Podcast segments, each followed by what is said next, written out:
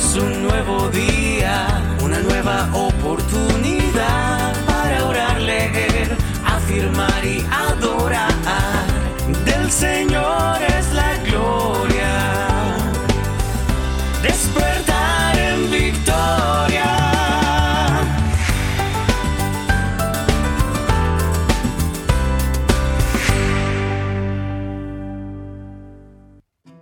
Vencedores, muy buenos días. Les saludo por acá Juan Pablo Gómez y les doy la bienvenida un día más, un día nuevo a este su despertar en Victoria. Así es, teniendo todos los días un despertar en Victoria con nuevos hábitos, hábitos diferentes, hábitos transformadores que nos llenen de energía, sabiduría, palabra de Dios, entusiasmo, palabra positiva, de todas cosas buenas de verdad para para que tengamos un día diferente, un día mejor todos los días. Bueno, por lo menos de lunes a viernes eh, que hacemos el programa. Y por supuesto, ya queda de tu parte el continuar haciéndolo a diario, ya hacerlo como, como lo indica o como lo indico, un hábito, un hábito. Bueno, vamos a comenzar esta mañana como siempre lo hacemos, escuchando qué tiene nuestro Padre amado que decirnos el día de hoy. Y dice así, la palabra que quiero compartir contigo, y me gusta mucho, de hecho, eh, al leerla, al meditar un poco en ella, voy a, voy a leerte otros, otros versículos un poquito antes y un poquito después del, del, que, del que quiero hacer énfasis porque es importante y solamente voy a, a, a orar al Padre para que sea Él a través de su Espíritu Santo que te revele esta palabra. Y dice así en Romanos 8, Romanos 8, el, el, a partir del versículo 14 al 16. Y dice, porque todos los que son guiados, atención, porque todos los que son guiados por el Espíritu de Dios, estos son hijos de Dios. Pues no habéis recibido el espíritu de esclavitud para estar otra vez en temor, sino que habéis recibido el espíritu de adopción, por el cual clamamos, Abba, Padre. El Espíritu mismo da testimonio a nuestro espíritu de que somos hijos de Dios. Amén. Gracias Señor por esta palabra tan maravillosa. El versículo que, con el que vamos a profundizar es el de, el de que no hemos recibido espíritu de esclavitud para estar otra vez en temor. Eh, ya les voy a leer acerca de esto, pero, pero los otros dos versículos los veo sumamente importantes y aquí es donde yo pido al Padre de que haya una revelación profunda a través de estos versículos, importantísimos. Voy a repetirlo rápidamente. Dice, porque todos los que son guiados por el Espíritu de Dios, estos son hijos de Dios, pues no habéis recibido el espíritu de esclavitud para estar otra vez en temor, sino que habéis recibido el espíritu de adopción por el cual clamamos Abba Padre. El espíritu mismo, aquí habla del Espíritu Santo, da testimonio a nuestro espíritu de que somos hijos de Dios. Amén y amén. Y recibe esta palabra ahora, eh, recuérdala como, recuerda como si viniese directamente de nuestro Padre Celestial. Él nos quiere decir así el día. El miedo es una forma de esclavitud. Yo morí en la cruz por ti para que no fueras un esclavo del miedo. Cuando veo a mis hijos que siguen viviendo esclavizados al miedo, me entristezco. Mi sacrificio no solo fue para proporcionar perdón por los pecados, sino también para abrir el camino al corazón de mi Padre. Ahora que tú confías en mí como tu Salvador, eres el receptor de un amor perfecto. Mi amor el amor de Abba. Este amor perfecto echa fuera el miedo. El que, el que teme espera el castigo y no hay castigo para mis seguidores. La gente nace en un mundo de esclavitud espiritual que incluye la esclavitud del miedo. Debido a que tú habitas tanto en un mundo caído como en un cuerpo caído, no es fácil librarse del miedo. Sin embargo, el espíritu que te adopta puede ayudarte en esta lucha, capacitándote para que te puedas ver como realmente eres, un muy amado Hijo de Dios. El Espíritu te libera para que puedas clamar, Abba, Padre, al creer que eres su precioso Hijo adoptado. Es la presencia, en la presencia de un Padre amoroso y fuerte, aún el Hijo más asustado recobra la calma. Tú tienes un Padre perfectamente amoroso e infinitamente fuerte, así que siéntete libre de traer tus miedos a Él. Deja que te Deja que te arrime muy cerca de su corazón de Abba, donde sabes que estarás seguro. Abre tu corazón para recibir su amor en grandes proporciones. Cuanto más cerca está este amor de tu corazón, menos posibilidades tendrá el miedo sobre ti. Recibe nuestro amor en medida plena. Amén, amén, amén. Damos gracias a Dios una vez más por esta palabra tan maravillosa. Y mira, lo más interesante, lo que más me gusta acá, es que nosotros tenemos un Dios grandioso, un Dios grande, un Dios fuerte, un Dios inmenso, un Dios infinito. Es Dios, es el creador de todo. Pero asimismo, cuando esta palabra nos es revelada a nuestro corazón, a través del Espíritu Santo, fíjate, somos adoptados. Somos adoptados, atención a esa palabra, adoptados. En el momento en que recibimos a Cristo en nuestro corazón y dejamos que sea el Espíritu Santo el que nos guíe. Y ese espíritu de adopción nos permite llamar a nuestro Dios grande, a nuestro Dios grande y fuerte, nos permite llamarle Abba. Abba es como un papito, por eso es que yo siempre digo mi papá, mi padre, mi padre hermoso, mi padre celestial, porque él es mi papito. Abba traduce papito. Imagínate lo, hermoso de eso, lo, lo tierno y lo cercano que Dios nos permite estar a Él. Asimismo, tenemos que tener claro de que así como es un Dios grande, un Dios fuerte, es un Dios omnipotente, Él se ha acercado a nosotros de forma tal para establecer una relación íntima y poderlo llamar papito, Abba Padre. Y eso es lo que Él quiere para nosotros y así de esa forma poder obedecerle, estar más cercano a Él y retener y tener una relación mucho más íntima.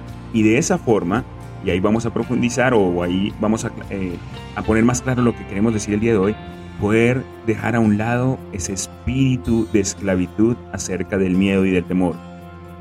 Y yo sé que es, es fuerte, es difícil a veces, porque, bueno, lo digo por mí mismo, pero Dios no lo ha dejado allí, Dios no lo ha dejado en su palabra y significa que es posible. No debemos de tener miedo, no debemos de tener temor. De hecho, fíjense que dice que aquel que teme, o sea, realmente el que, el que teme, el que tiene miedo, debería eh, tener miedo es por lo que pase más adelante, es decir, por el, esperará el castigo. Pero nosotros, que somos sus seguidores, que somos sus hijos, pues no tenemos castigo, por lo tanto no debemos de temer, porque eso ya no nos pertenece a nosotros, ya eso no forma parte de nosotros, eso ya no es para nosotros. No tenemos castigo alguno porque hemos sido justificados por Cristo. Él es nuestro abogado en el cielo y aquí en la tierra. Así que, mis amados, vencedores, vamos a dejar fuera el miedo, vamos a tener confianza plena en nuestro Dios y tengamos esa, esa convicción de poderle llamar papito, de poderle llamar Padre hermoso, de poderle llamar Padre celestial, Padre amado. Gracias Señor por esta hermosa palabra. Te bendigo en el nombre poderoso de Jesús. Vamos ahora a pasar a a la palabra escondida y que nos quedamos en este mismo eh, capítulo 8 de Romanos. Y dice así la palabra escondida para que profundices un poco más. Y dice, y sí, palabra escondida, y sí, palabra escondida, también herederos, herederos de Dios y coherederos con Cristo, si es que padecemos juntamente con Él, para que juntamente con Él seamos glorificados. Vuelvo a repetir, la palabra escondida dice, y sí, y aquí viene la palabra escondida, también herederos, herederos de Dios y coherederos con Cristo, si es que padecemos, si es que padecemos juntamente con Él, para que juntamente con Él seamos glorificados. Gracias Padre hermoso, gracias Padre celestial. Vamos a continuar esta mañana. Ah, recuerda que si quieres compartir conmigo eh, la palabra escondida o cualquier comentario, cualquier cosa que desees decirme, lo puedes hacer a través del Instagram arroba mentor Juanpa Gómez o arroba despertar en Victoria. Vamos a la segunda parte de este despertar en victoria y vamos a, escuchar esas palabras de afirmación y hazla, apropiate de ellas. Recuerda, eso es lo más importante, no solamente escucharlas, sino que mientras las vas escuchando, pues las vayas repitiendo y te apropies de ella de una forma muy personal. Recuerda que tu mundo interior crea tu mundo exterior, por lo tanto, si quieres cambiar los frutos, debes comenzar por las raíces. Observa tus pensamientos y toma únicamente en consideración aquellos que te infundan poder, aliento, alegría, entusiasmo, energía, amor, sí, que echen fuera todo temor. Eso es importantísimo. Pensamientos de temor, fuera. No forman parte de nosotros. Recuerda que tú creas el nivel exacto de tu prosperidad económica. Importantísimo. Comprométete a ser próspero en todas, en todas las áreas de tu vida, no solamente en el área económico, financiera, no, en el área familiar, en el área espiritual. Piensa en grande. Piensa en grande y recuerda que las únicas limitaciones existen en tu mente. Los más grandes obstáculos y barreras están en tu mente. Elige ayudar a cientos y miles de personas. Promociona tu valía con pasión y entusiasmo. Céntrate en las oportunidades por encima de los obstáculos. Recuerda que eres más grande que cualquier problema, circunstancia o situación. Si Dios está contigo, ¿quién contra ti? Ama la vida que tienes mientras crees y construyes la vida de tus sueños. Recuerda que donde estás es el resultado de quien tú has sido, de quien tú eras, pero hacia dónde vas va a depender únicamente de quién elijas ser tú a partir del día de hoy, a partir de este momento. Elige ser una persona próspera, amable, íntegra, organizada, responsable, disciplinada, una persona llena de amor, una persona que echa fuera todo temor, una persona que reconoce a su Abba, a su Abba Padre. Una persona que sustituye los juicios por empatía, una persona que convierte las quejas en gratitud. Sea agradecido con todo lo que tienes, acepta aquello que no tienes y crea activamente lo que quieres y deseas. Céntrate en aportar valor en la vida de los demás. Acepta la responsabilidad de todo en tu vida. Recuerda que eres el único responsable de tus resultados y de aquello que no tienes el control. Tú decides cómo reaccionar ante ello. Cualquier cosa, cualquier circunstancia que te pase el día de hoy, que quizás no tengas el control, recuerda que si tienes el control de cómo tú reaccionas ante ello. Todos los días llegan a tu vida, a tus proyectos, a tus emprendimientos, a todas las actividades que realices, llegan personas extraordinarias, te rodeas de personas extraordinarias. Esas personas extraordinarias son las que se salen del ordinario, que dan la milla extra, que dan el extra. Personas positivas que suman y que multiplican y que añaden valor igualmente a la vida de los demás. Y avanzamos cada día hacia la consecución de nuestros sueños y objetivos. Decidimos no detenernos. Esta palabra me llega mucho hoy, hoy, a pesar de que piense, a pesar de que le repito a diario, hoy me llega mucho. Decido no detenerme. No paro y voy a continuar y vamos a continuar hasta lograrlo. Wow, así es, decidimos no detenernos, no, no nos detengamos, no importa lo que estemos viendo en el momento, no debemos de tener temor, debemos de vivir confiados, confiados en nuestro Padre Celestial y seguir avanzando. Quizás los resultados que estás viendo en este momento no son los resultados que quieres, pero sigue, continúa, sigue avanzando, sigue, no te detengas, que pronto llegará la recompensa. Déjame decirte que esta palabra me la estoy diciendo a mí mismo también. Bueno, vamos a continuar eh, en esta mañana de hábitos, por eso se llama Un despertar en victoria y recuerda que está basada en el libro de Mañanas Milagrosas, donde hacemos hábitos cada mañana para, para tener resultados diferentes. Y bueno, dentro de esos hábitos es, eh, forma parte de la lectura de un libro, por supuesto, estamos leyendo porciones de un libro. Y estamos leyendo Una prueba como ninguna de Andrés Panasiuk.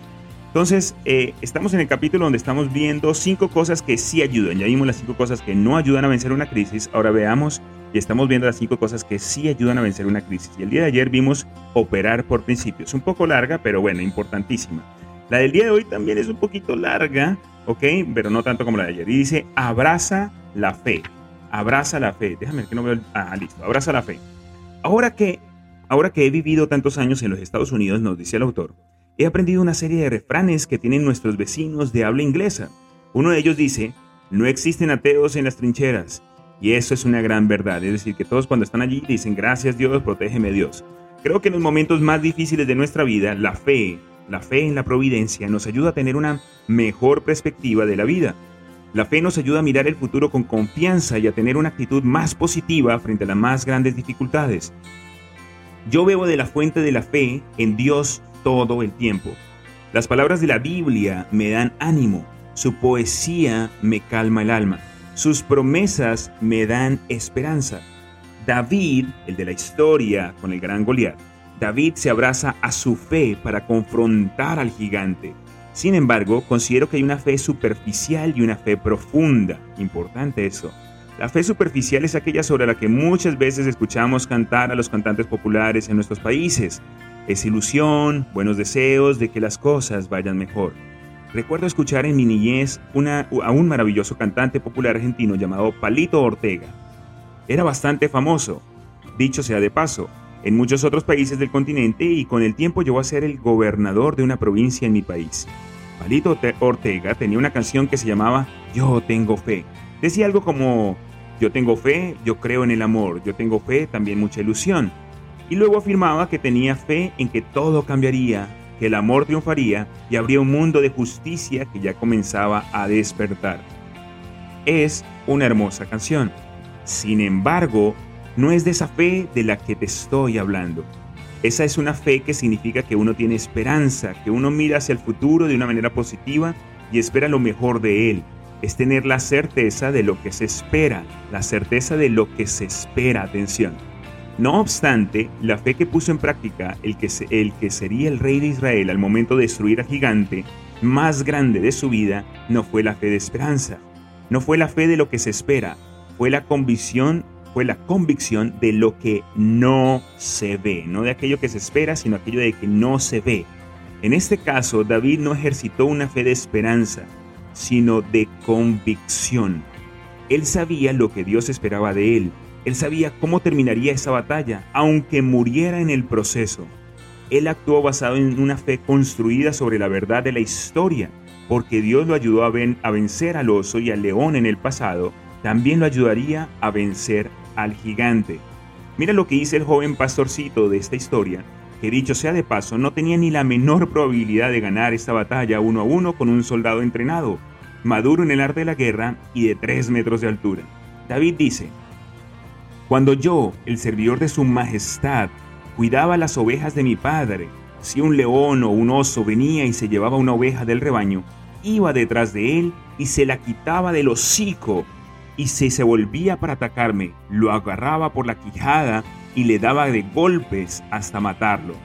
Así fuera un león o un oso, este servidor de su majestad, su majestad Dios, lo mataba. Y a este filisteo pagano le va a pasar lo mismo, porque ha desafiado al ejército del Dios viviente. El Señor que me ha librado de las garras del león y del oso, también me librará de las manos de este filisteo.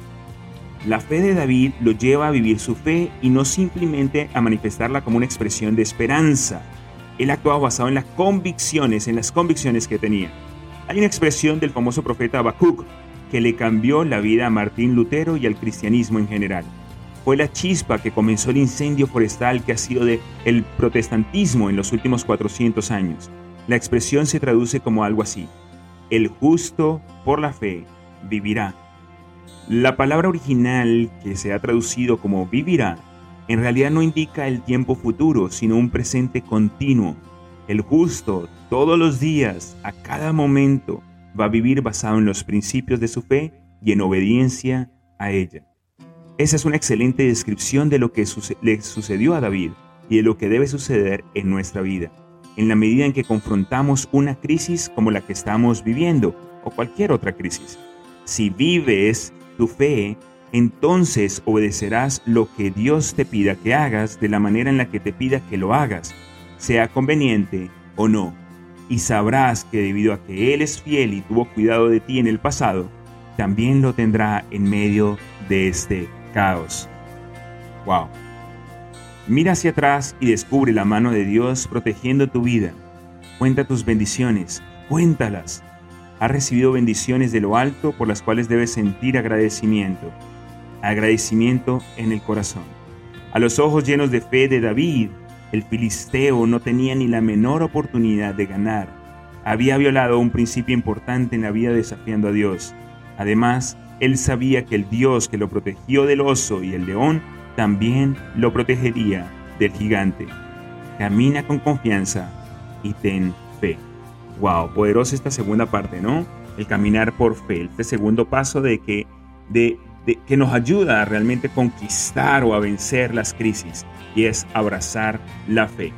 El tercer punto dice sé tú mismo y bueno, vamos a dejar este tercer punto y el cuarto punto para el día de mañana, ¿ok? Porque ya, pues ya estamos bastante avanzados en el tiempo. Eh, me gustó algo muy importante y si quiero detenerme en eso, ¿no? la comparación de los dos tipos de fe, una fe de esperanza y una fe eh, que es la que Dios quiere que realmente vivamos. Me voy a tener unos minutos aquí si me lo permites, ¿no? Porque me, gustó y no había, no había parado en, no, había, no me había detenido a, pensar en ello. Porque muchas veces creo que, que tenemos esa fe de esperanza, ¿no? Tengo la fe de que las cosas van a cambiar, porque es que estás viendo, estás viendo como que las cosas van bien, y, va a ser una consecuencia de ello, o sea, es, es, algo que ya esperas, ¿no?